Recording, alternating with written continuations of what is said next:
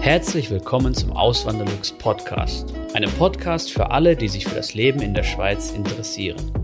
Hier erfährst du, wie es sich als Einwanderer in der Schweiz lebt, mit all den kleinen und großen Unterschieden bezüglich der beiden Kulturen. Zusätzlich gibt es nützliche Tipps, um dich vor eventuellen Fettnäpfchen zu bewahren.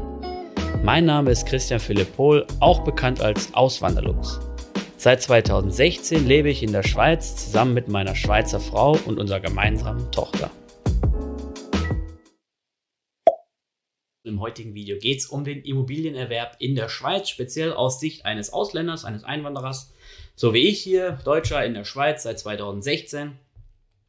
Ähm, und wirklich eine häufige Frage, die, mir gestellt, die ich gestellt bekomme, ist, kann ich überhaupt als Ausländer hier in der Schweiz eine Immobilie erwerben? Und da gibt es eine sogenannte Lex Collar oder die Lex Collar gibt es dafür.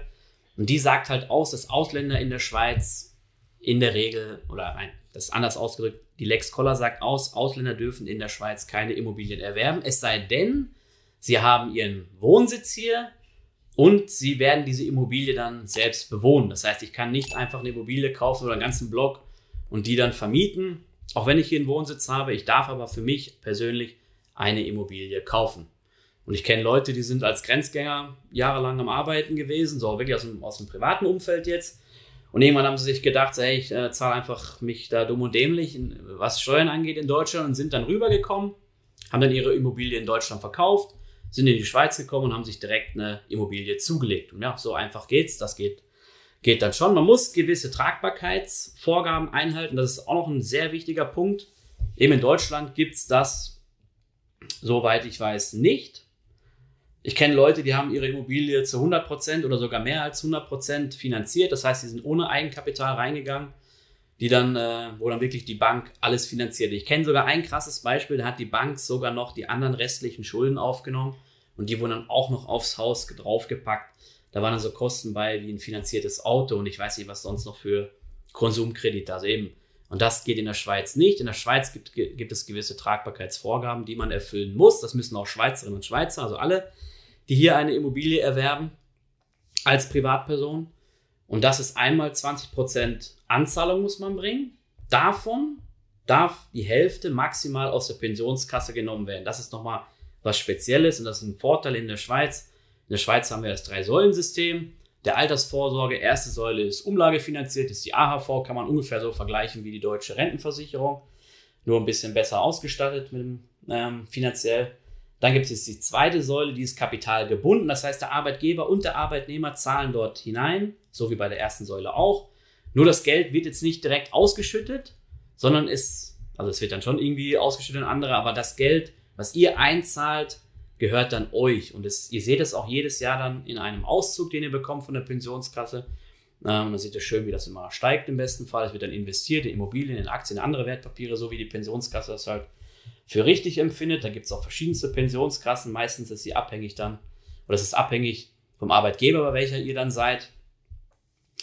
Und ähm, ja, das Schöne ist, dass man aus dieser Pensionskasse, aus der zweiten Säule auch was entnehmen darf für eine eigengenutzte Immobilie. Aber eben, wenn man die Anzahlung macht, und die muss ja mindestens 20% hoch sein, dann darf maximal 10% von diesen 20, also nein, es muss, es darf maximal die Hälfte von diesen 20%, was ja dann 10% sind, ähm, aus der Pensionskasse entnommen werden, um diese Anzahlung zu stemmen. Der Rest, den kann man dann zum Beispiel aus der Säule 3a nehmen, ist auch eine gebundene äh, Altersvorsorge in der Schweiz, wenn man die genutzt hat. Ist ein gutes Instrument auf jeden Fall, wie ich finde.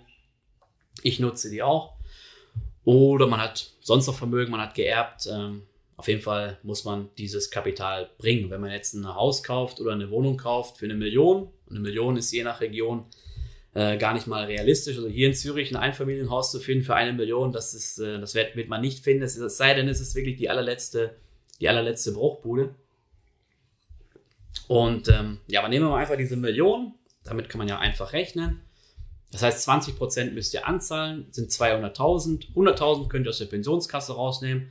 Die anderen 100.000 müsst ihr halt selbst aufbringen. Entweder ihr habt gespart, sei es privat oder in der, Alt oder in der Säule 3a, oder ihr habt vielleicht geerbt oder jemand gibt euch, keine Ahnung, das habe ich auch schon oft gehört, gibt dann Privatdarlehen aus der Familie oder sowas.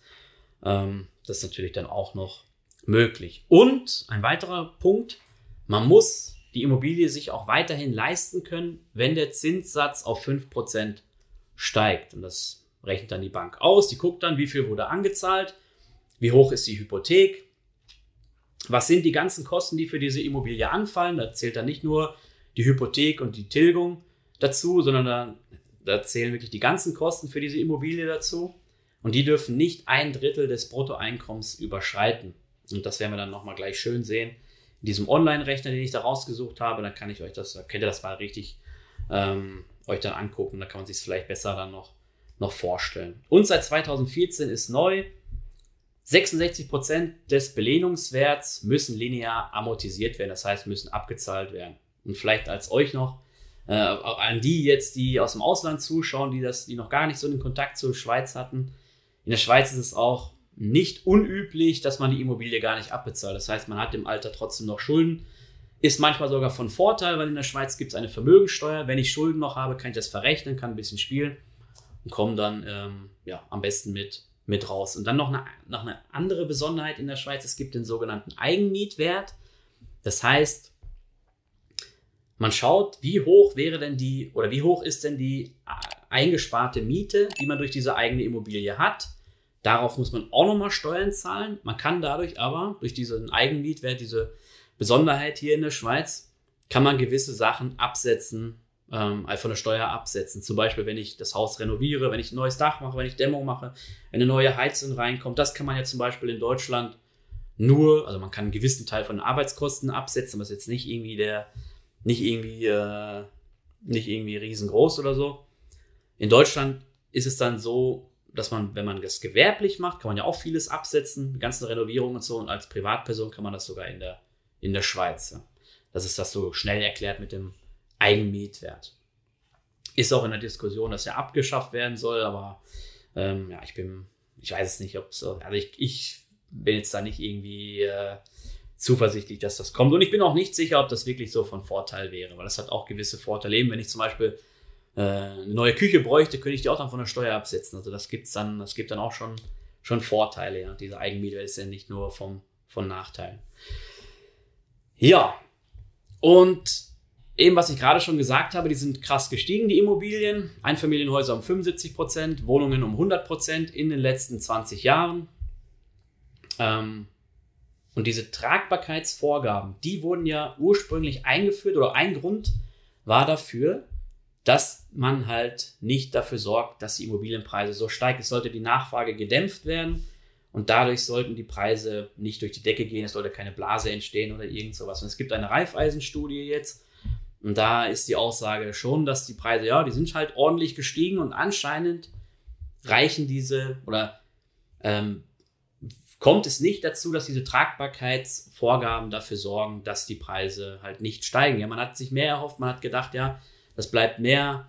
Äh, es, es kommt nicht zu einem so starken Wachstum, was die Immobilienpreise angeht. Und deswegen sagt diese Reifeisenstudie, dass man doch diese Tragbarkeitsvorgaben überdenken soll, dass man vielleicht den Zinssatz den angenommenen von 5% runternimmt auf einen niedrigeren Wert. Ja? Und ähm, bin mal gespannt, was da rauskommt. Auf jeden Fall können wir uns jetzt mal diese Online-Rechner anschauen. Gehen wir jetzt mal rein. So, und als erstes wählen wir dann mal, also hier bei dem muss man halt die Bank auswählen vorher, da gebe ich die Postleitzahl ein. 8304, das ist hier von Wallisellen. Dann sagt er mir hier diese Region glatt, Raiffeisenbank Region glatt. So, und jetzt gehen wir hier in den, jetzt sind wir drin, Hypothekenrechner. So, alles klar. Kaufpreis, nehmen wir mal an, 1,2 Millionen. Ist jetzt eine Wohnung, kein Haus, dafür kriegt man wahrscheinlich auch kein Haus hier in Wallisellen. Gehe ich mal ganz stark von aus. Und Eigenkapital zeigt er mir an, wenn ich Eigenkapital bringe von 240.000 und dann noch ein Jahreseinkommen habe von 212.000, das ist jetzt nicht nur für eine Person, das sind, können auch zwei Personen sein. Wenn man jetzt verheiratet ist oder wenn man eine Partnerschaft hat, man das Haus dann zusammenkauft oder die Wohnung oder die Immobilie, dann wird das Einkommen natürlich zusammengerechnet. Das ist das Bruttojahreseinkommen. 212.000 und dann zeigt er mir schon an, aha, jetzt wieder das wollen wir natürlich jetzt nicht. Alles klar, nein, wollen wir nicht. Ähm, hallo? So. Ja, ich habe jetzt gedacht, jetzt geht es noch weiter. Aber man kann jetzt schön noch spielen mit der ganzen Sache. Nehmen wir mal an, man hat jetzt weniger Eigenkapital, 200.000 nur. Ah, das geht nämlich gar nicht, Entschuldigung. Ähm, weil man dann ja unter die 20% kommt. Nehmen wir mal an, man hat geerbt, man hat 300.000. Und dann bräuchte man schon wieder weniger Jahreseinkommen. Wenn man jetzt weniger Jahreseinkommen hat, müsste man halt mehr an Eigenkapital bringen, damit das überhaupt noch ausreicht. Und so könnt ihr dann für euch mal schauen zu Hause, wenn es euch interessiert, könnt ihr mal diesen Hypothekenrechner ausprobieren oder auch andere Hypothekenrechner, die es da gibt. Da gibt es zig, bei zig anderen Banken.